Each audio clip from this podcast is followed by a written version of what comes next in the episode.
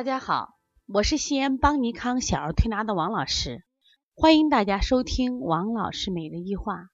王老师每日一话是西安邦尼康小儿推拿咨询有限公司自二零一六年一月一日向全社会开放的一档公益的育儿栏目。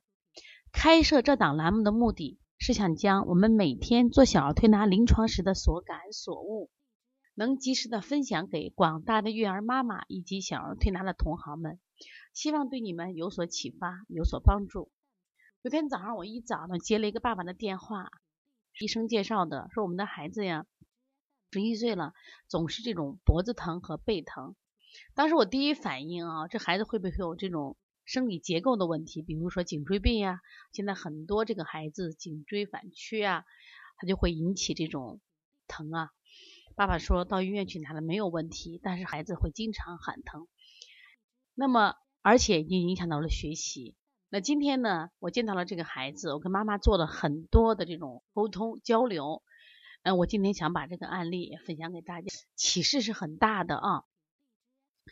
那么这个孩子呢，我跟他交流的过程中，我发现这孩子性格就挺活泼的。其中反映的一个最主要的信息就是妈妈给的压力是很大，而且事实是这样子。妈妈在旁边就不停的说啊，学这个学那个，呃，不报这个班不报那个班也是不行，因为别人都在做。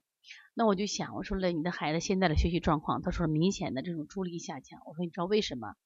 用从中医角度来说，我说整个背部我们有五条主要经，最主要一条经就是我们的督脉，督脉我们又称为阳脉之海，呃，它主要是总一身之阳气。其实人的活动学习。啊，包括人的一些分析理解能能力呀，其实跟我们的阳气足有很大的关系。我说，如果你的孩子总是背部啊、肩部疼，我大多是督脉不通了，就是督脉上的肌肉，就脊椎上的肌肉，我它出现僵硬，它不通了。那么这个时候气血不能上攻于头顶，那结果呢，他的注意力、记忆力，包括他的分析力都会下降，学习也会下降。啊，妈妈说，原来他脖子疼、背疼。跟学习有关，我说有太大的关系了。我们常讲呢，就是现在的孩子呢，因为学习压力大，除了正常的学习以外，可能要报奥数、奥语、奥英班。虽然国家在一再的取缔，但是因为有家长这样的市场，所以这个班仍然生生不息的在活着。那么，那你想过没有？作为学校老师，他会给你布置很多的作业。那么作为这个奥数老师，他也会布置很多作业。那么孩子应有的这种作息休息时间就失去了。本来礼拜天他们应该去休息或者去玩耍一下、放松一下。那么过多的压力，那么都是坐在课桌前，孩子不停的写、不停的写、不停的算、不停的算，导致我们肩部、颈部的肌肉变得越来越僵硬。我跟妈妈讲，我说现在你的孩子，我们通过检查还没有太大的问题，只是肌肉僵硬，那么引起了那么局部的气血不通畅。但未来如果长期一侧僵硬，会拉扯他的脊柱偏曲，我说会形成颈椎病，这是非常可怕的。我说孩子一旦得了颈椎病，他头晕、恶心。啊，胸闷，妈妈说，哎呀，我们的孩子曾经就有胸闷症状呀，当时查出来是过敏，因为牛奶、鸡蛋造成的，后来停了以后好了，但是现在好像这种症状慢慢就出来了。我说以前可能是因为食物引起，那时候他小，你压力没那么大。那么现在呢，随着他这个小升初的压力，因为他今年五年级了，因此这种压力会变得越来越大。那么现在其实儿童里边这种焦虑症是非常多的，他的反应就是胸闷，甚至喘不上气来。憋气、叹气啊，没有力量，经常说困或乏，但是到医院去检查，那一切都好，就是没有这种生理化的这种指标、病理指标。但是呢，这就是小儿焦虑症。为什么？他们每天为学习各种东西而发愁，而为为大量的作业做不完而焦虑。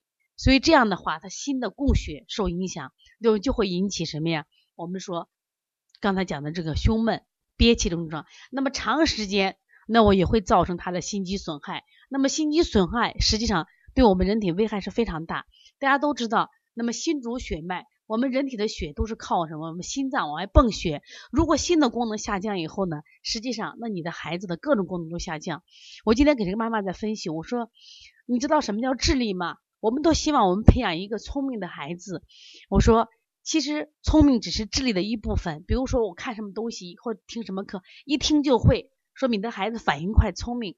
但是一个人要成才，他的智力因素不仅包括他的反应快，他的智就是他一看就会，还要反映他的注意力、他的记忆力、还有分析力、理解力、持续力等等这些因素组合才成为他的智力，才能让成成为一个德学兼备的好学生。如果你的孩子虽然一看就会，你说他不够踏实，其实这个不够踏实是因为他的注意力不够持久。你说他不够踏实，是因为他的这个。记忆力不够持久，那我在这又举了记忆力。我说很多孩子啊，他们年轻背“人之初，性本善”，他们一会儿都记下来了，他们是靠短时记忆。那么，但是我们有张考试的话，那你要应付考试，那你是不是还要得有持续记忆力？但是这样的孩子持续记忆都会很差，甚至短时记忆都会变得很差。另外，他们没有持续力，因为他们体质差，他没有耐力，他会慌张，他会浮躁，这都是心肌受损的一个主要的表现。就属于所谓的他不踏实，他慌。那么还有呢，我们说理解力和分析力，那么这些都是在他和他身体的五脏相关系的。如果我们的身体一旦受损，气血一定不通畅，那么这些毛病都来了以后，那么这个孩子的这些力都下降，学习自然下降。所以这个妈妈呢一再的强调，我不学没有办法。我不学，别人都在学。我说孩子和孩子不一样，而且北大呢就那一所，清华也只有一所。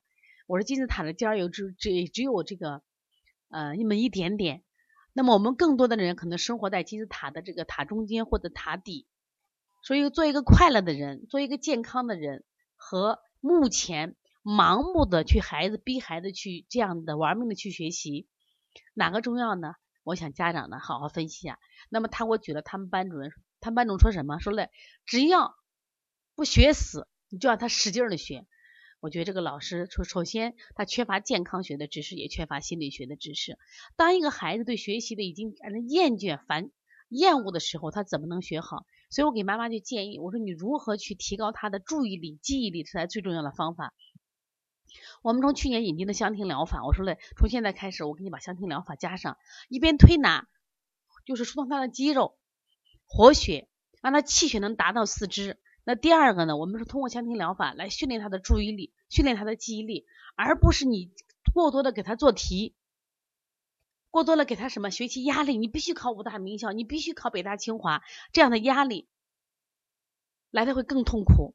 因为你教他学习方法，提高记忆力的方法，提注意力的方法，这样的话，孩子在这方面的能力提高了，那么他的这个学习成绩自然就好了。所以说，现在的孩子真的很辛苦。虽然都在喊减负，但是我们自己在给孩子加负。我给妈妈讲，我说别人不管学不学，别人的孩子扛得住，那是这种魔鬼形式的训练，他是适应的。你的孩子已经出了问题了，你如果不放弃，那么你好好考虑一下，那你的孩子未来会有什么样的结果呢？他没有好身体，他同样不会有好的什么一个未来。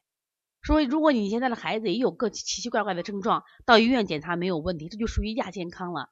你这种亚健康方法怎么来调理？一定是身心双调。一方面，家长呢通过学习一些手法，按摩推拿；另一方面，最重要的是什么呀？我们要给孩子心理去释放，要解压。这个社会一定不是一个呃比拼的社会，是我们找到一个适合自己定位的社会。我觉得我们发展会更好。如果你的孩子喜欢音乐，你让他一直学吗？学奥数呢？如果你的孩子有数学天分，那我们可以学在奥数这个路上，你走一下。有的妈妈是给孩子既报了钢琴，又报了书法，又报的什么萨克斯管，同时还要报奥数，还要报奥语，还要报奥英。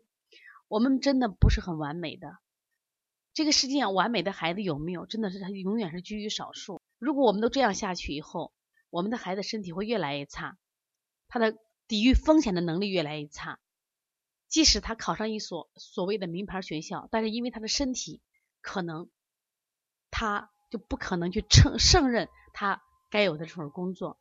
因为我最近接的这种孩子特别的多，就到了五六年级的时候，孩子学不下去了。我们发现这个家长呢都是高压型的家长，不懂孩子，不理解孩子，不能从孩子的角度体谅体谅，老处于一种比拼。